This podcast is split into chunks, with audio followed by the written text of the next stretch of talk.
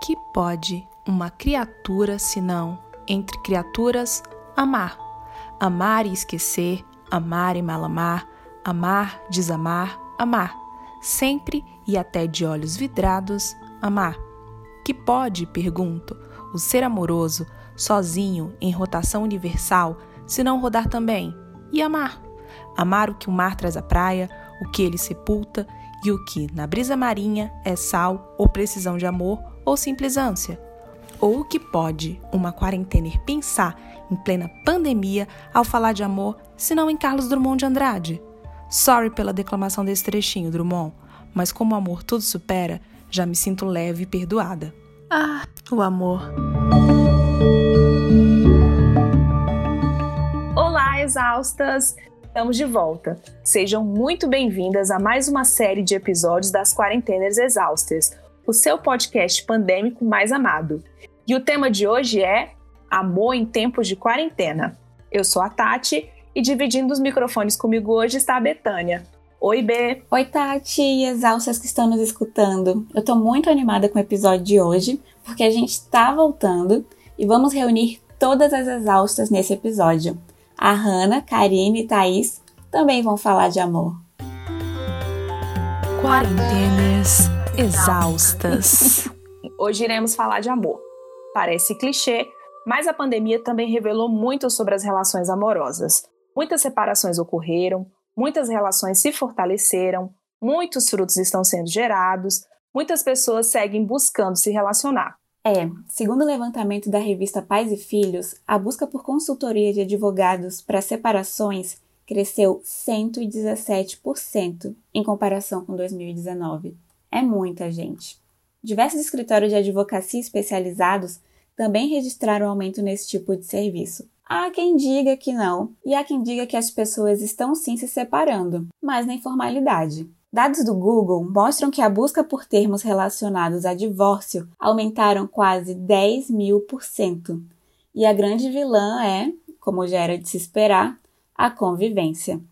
Segundo o Conjur, há pouco tempo, uma mulher aqui de Brasília conseguiu se divorciar antes mesmo da participação do agora ex-marido no processo. A decisão do juiz atendeu o pedido de urgência da mulher por entender que o divórcio depende da vontade de uma das partes, nada restando ao outro senão aceitar essa decisão. Eu achei maravilhoso. E não foi só nisso que a pandemia gerou inovação. Os cartórios também foram autorizados a realizar divórcios por meio de videoconferência. Além disso, levantamento da Associação Nacional dos Registradores registradores de pessoas naturais mostra que os registros de casamento em cartórios caíram quase 50% nos três meses seguintes ao primeiro caso de Covid-19 no Brasil. Além de desfazer casamento, as pessoas andam desistindo até mesmo de casar. Olha, eu acho que a pandemia e o isolamento social deram muito tempo para a gente pensar sobre tudo: carreira, planos para o futuro e, inclusive, sobre o que a gente espera de um relacionamento. Eu te falo isso porque depois de seis anos namorando, eu terminei o meu. E foi numa boa. A gente conversou e entendeu que seria melhor assim. E vou te dizer que terminar o namoro no meio de uma pandemia é bem esquisito. Ainda mais quando você vê a pessoa quase todos os dias, porque de repente você tá sozinho em casa e não pode sequer encontrar as amigas para conversar.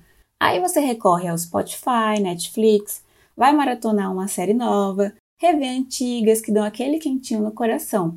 Eu comecei a rever Friends e já tô na última temporada e olha que são 10. Só não vale se afogar naqueles filmes de fossa. Ou vale, vai. É, eu entendi que é um ciclo e que a gente tem que viver cada dia de uma vez, porque vai cicatrizando aos poucos mesmo. Se você que está aí escutando está passando por isso também, na minha opinião, o mais importante é se cercar de gente que você confia e quer o seu bem. Ter aqueles amigos dispostos a te escutar, sem julgamento ou dar muito pitaco, sabe?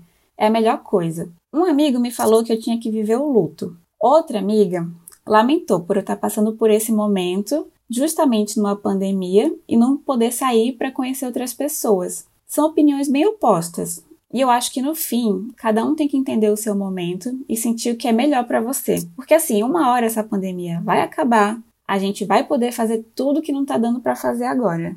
Não, sério. Aliás, eu acho que já perdeu muito tempo, né?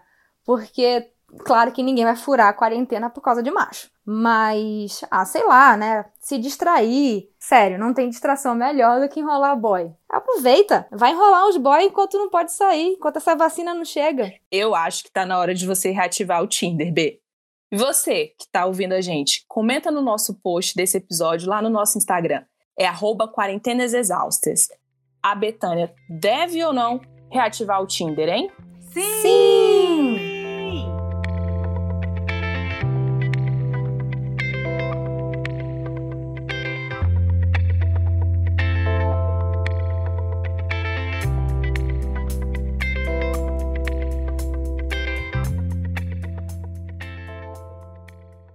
Mas, na contramão, nós temos as nossas exaustas Thaís e Karine vivendo exatamente o oposto da separação. Em janeiro, a Thaís ficou noiva e passou a morar com o mozão. Agora estão quarentenados juntos. Saíram da extrema distância para 24 horas de convívio.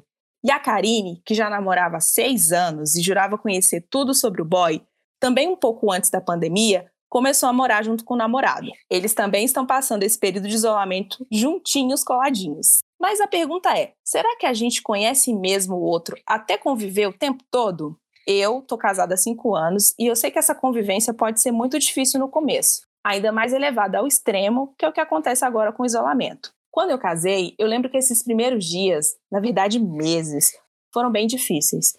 Tudo era motivo para um desentendimento, uma briguinha. Um coloca a toalha de um jeito, o outro de outro, um começa a lavar a louça pelos pratos, o outro pelos copos, e sério, tudo era motivo para um estranhamento. Levou um tempinho para a gente se acertar e deixar as coisas fluírem. Hoje rola treta? Rola, mas a gente já sabe lidar, já releva, cada um cede um pouco. Esses dias a gente estava comentando que quando a gente voltar a trabalhar presencialmente, vamos sentir saudades até de trabalhar o dia inteiro assim, juntinhos. E vocês, meninas, Karine e Thaís, como tem sido para vocês essa convivência? Tati, você falou isso de que namorar muitos anos não significa que conhece tudo do parceiro. Isso é muito verdade. Eu namorei com meu ex por seis anos. Quando me mudei para Brasília em 2018, ele resolveu vir junto comigo. Consegui um emprego para ele aqui e começamos a dividir o mesmo teto. Pois o relacionamento de quase uma década entre amizade e namoro não durou dois meses. Descobri da pior forma que não sabia nada daquela pessoa. Isso me traumatizou. Agora, dois anos depois, estou noiva do Gui, minha paixão de infância. Eu e Gui nos conhecemos desde criança e namoramos algumas vezes. Sabe aquilo de pessoa certa em momentos errados? Uhum. Ficamos sete anos separados, sem saber nada do outro. Até que no belo dia de verão, por obra do destino, estávamos nós uh, no mesmo lugar, cada um com seus respectivos namorados. Bom, foi nos olharmos que tudo voltou à tona. Ele em Recife e eu em Brasília. Namoramos por um ano à distância. Foi difícil, eu acho que só deu certo porque conheço ele há uma vida. O tempo não passava até que em janeiro ele finalmente veio de vez para a capital federal. Como num conto de fadas, noivamos em fevereiro, na Itália, em Verona, na sacada da casa de Julieta. Cadê o. Oh. e desde então, estamos morando juntos. 24 horas de convivência já que tanto ele quanto eu estamos cumprindo a quarentena à risca há intermináveis cinco meses. O trauma de estar com alguém passou. Descobri que não é uma questão de instituição, e sim de pessoa. Uma vida dois só dá certo quando ambos se dedicam por completo. Uma entrega total pelo amor que sentem um pelo outro. Não brigamos nunca e dividimos todas as tarefas da casa. Não, minto. Ele faz mais do que eu. Cozinhamos, limpamos, assistimos TV, dançamos, mas principalmente rimos muito. Eu não tenho que reclamar e posso afirmar que a pandemia só trouxe a certeza que, que é com ele que quero me casar. Costumamos dizer que vamos sentir falta dessa convivência quando tudo isso acabar. Por favor, tem que acabar. Sim, eu lembro que todo mundo ficou chocado com essa história, porque eu conheço a Thaís desde que a gente era criança. E quando ela disse que reencontrou o Guilherme, eu fiquei, como assim? O menino que você namorava na escola Gente, a história é muito bonitinha. Ai, gente, esse casal é muito Disney. Cadê a K? E você, K? Bom, eu namoro desde a adolescência com meu melhor amigo. Eu sei, bem clichê. A gente namora desde os 16 anos. Então, a gente passou várias fases da vida juntos. Terminamos a escola, começamos a faculdade. A gente estudou na mesma turma e nos formamos juntos em jornalismo. As pessoas sempre brincavam como seria uma merda se a gente terminasse durante o curso e tivesse que estudar na mesma sala até se formar. Mas deu tudo certo. Desde que a gente se tornou oficialmente jornalistas, nossa meta foi juntar grana para poder morar junto. E aí, no ano passado, após passar o ano inteirinho juntando suados dinheirinhos para mobiliar nossa mini casinha, rolou. A gente conseguiu um apartamento do jeito que a gente queria, no preço que a gente podia pagar e no plano piloto. Porque para quem não sabe, a gente sempre morou em Planaltina, que fica mais ou menos a uns 40 quilômetros de Brasília. Então, a gente sempre sonhou durante os tantos anos de namoro, foram sete, a gente sempre sonhou em morar mais perto dos nossos trabalhos, ter mais qualidade de vida, sair para correr no parque, levar o cachorro que a gente ainda nem tinha para passear na vizinhança. E aí, veio a pandemia. Com isso, a gente ainda aproveitou muito pouco, sabe? De todas as vantagens de morar perto que a gente sempre sonhou. Por enquanto, a gente só vai ao mercado, na padaria, na farmácia e o resto do tempo a gente fica o dia inteiro num apartamento de 30 metros quadrados. Aí acorda, come, toma banho, trabalha tudo junto. Eu, ele e a nossa cachorrinha Bu, que também é um fruto dessa quarentena. Normalmente, pelo que a gente já ouviu bastante, esse primeiro ano, dividindo uma casa, é de muita adaptação para todo mundo. E pra gente, foi um nível assim hard. Acho que a gente jogou tanto pro universo que a gente queria ficar junto, que ele ouviu, atendeu até demais os nossos pedidos. Então, assim, a gente tá junto, a gente vai continuar junto, mas a gente tenta ter paciência um com o outro, a gente tenta entender que somos pessoas diferentes, com criações, manias diferentes, e que também, mesmo morando num espaço bem reduzido e juntos o tempo todo, cada um precisa de um espaço e de momentos sozinhos. Então, normalmente a gente tem algumas rotinas que incluem ele jogar videogame com os amigos, eu vejo uma série, leio um livro ou escrevo e dá tudo certo.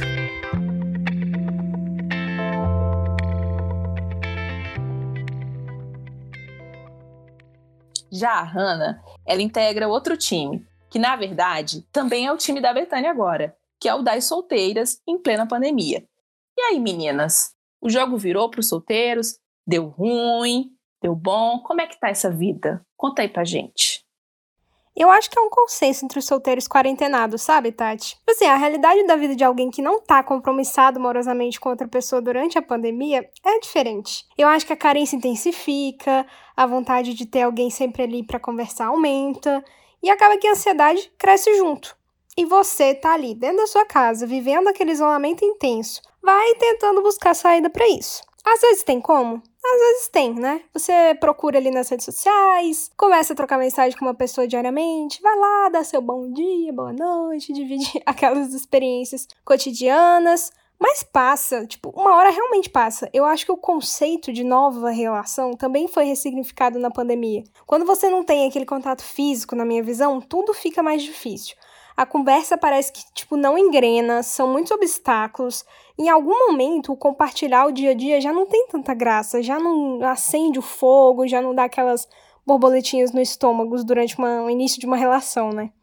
E aí você chega a uma conclusão um pouco triste, mas fatídica, né? Talvez durante uma pandemia não seja lá o melhor momento para se envolver com uma pessoa nova, né?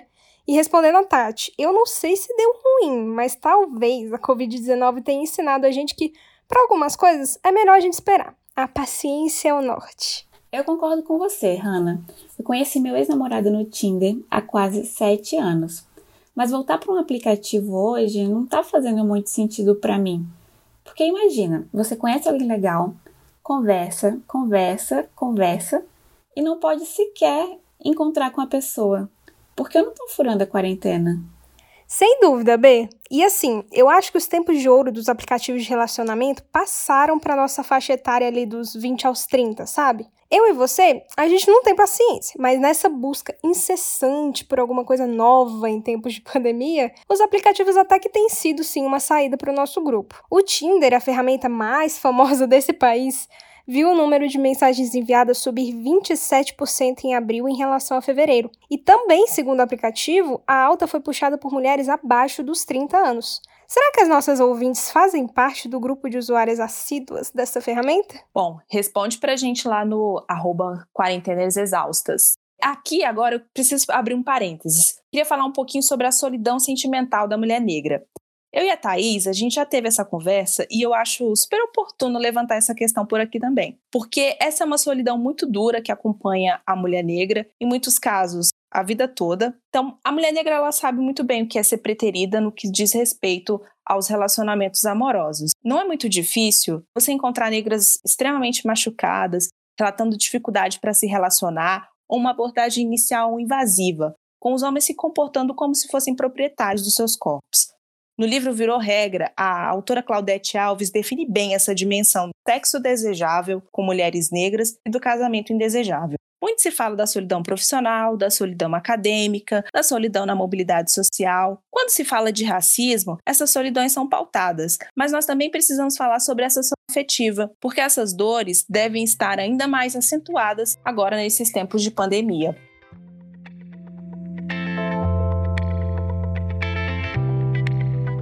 Agora é hora de aliviar. Vamos de dicas, meninas? Hoje seremos temáticas, porque o amor está no ar.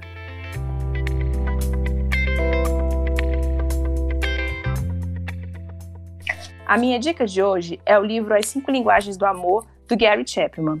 Uma vez eu comentei com as meninas sobre a minha linguagem todas ficaram curiosas para saber um pouco mais. Para o Gary, que é um experiente conselheiro de casais, as pessoas expressam e recebem as manifestações de amor através de cinco formas. Ele chama de cinco linguagens. 1. Um, palavras de afirmação. 2. Tempo de qualidade. 3. Presentes. 4. Atos de serviço. E 5. Toque físico. No livro, você passa pelas cinco linguagens e depois faz um teste para descobrir qual é a sua. A minha linguagem é o toque. Acho que diz muito sobre mim. Faz muito sentido. Então eu pedi para as exaustas, já que elas ficaram curiosas, fazerem um teste também. E eu já estou aqui querendo saber qual que é a linguagem de cada uma. Quem vai começar? Meninas, a minha linguagem do amor é baseada em atos de serviço. Eu sou assim com qualquer pessoa pela qual eu nutro algum tipo de carinho. Eu gosto de estar ali, de ser presente, de perceber se alguma coisa está faltando e aí eu movo mundos e fundos para completar qualquer tipo de lacuna. Eu sou prestativa, eu vejo problemas e eu quero solucioná-los. Se eu não solucionar, pelo menos eu quero ajudar a pessoa a chegar a um ponto de equilíbrio, sabe? A empatia me move e me toca. Egoísmo, falta de compromisso e soberba são com certeza características definitivas de alguém que eu excluiria da minha vida. Seja qual for a área, amorosa, social ou familiar. Tamo junto, Hanna. Serviços também é minha linguagem do amor predominante. Porque eu adoro demonstrar meu amor, meu carinho, fazendo algo pelas pessoas ao meu redor. Então eu faço isso principalmente pela minha família, pelo meu boy também. Então, assim, é do tipo. E se pra dar de presente pra minha avó, eu aprendi a fazer um jardim vertical, decorar tudo para ela, deixar tudo bem bonito para ela chegar e ver tudo pronto, sabe? Em vez de dar simplesmente um presente comprado ou só dizer para ela que eu amo muito ela. Eu acho que gestos, ainda mais quando você presta algum serviço, faz alguma coisa que você faz muito bem, funciona bem. Não é à toa que vocês me chamam de multifacetada, né? Ai, já eu gosto mesmo é de tempo de qualidade. Eu adoro ficar junto, mesmo que seja fazendo nada, sabe? Eu gosto de conversar, ser ouvida. E como disse o resultado do meu teste, a gente gosta de saber que é digno de toda a atenção que o momento pede, sem distrações. Nada de celular, o importante é estar ali, junto. Fui a única da turma que o teste deu palavras de afirmação. Acho que é porque não paro de falar. Ah, tá. Como se vocês não falassem muito, né? De acordo com o teste, a forma que demonstra o amor é por meio de palavras carinhosas, elogios e incentivo. E é muito isso mesmo. Acho importante reafirmar, mesmo que a pessoa já saiba, o quanto a quero bem. Acredito que um eu te amo nunca é demais. Nessa mesma proporção de importância está claro o que me machuca. Palavras para mim não são jogadas ao ar. Tem seu peso, sabe? Pelo contrário, uma palavra tem que ser muito bem colocada, tanto para o bem quanto para o mal. Ultimatos, sarcasmos e palavras duras me ferem de verdade, galera. Vamos colocar lá no nosso Instagram, arroba Quarentenas Exaustas, o teste para você também descobrir qual é a sua linguagem do amor. Então corre lá e comenta no nosso post qual que é a sua linguagem do amor. A gente quer saber.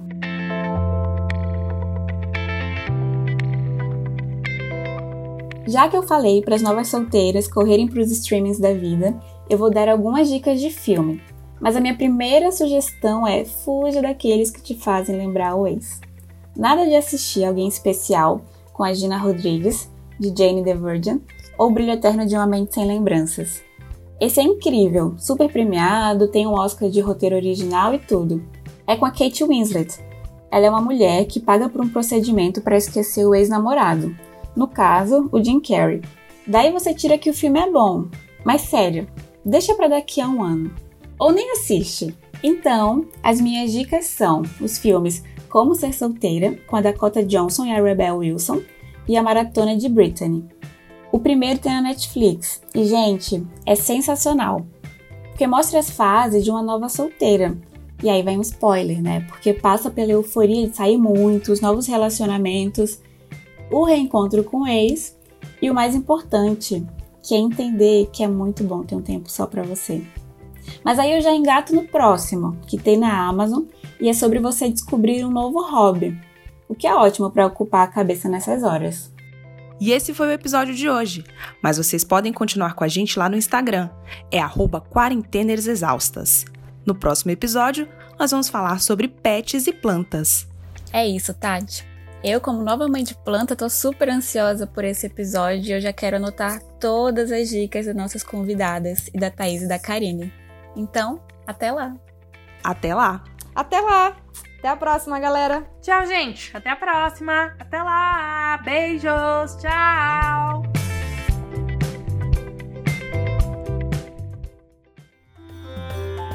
Quarentenas exaustas.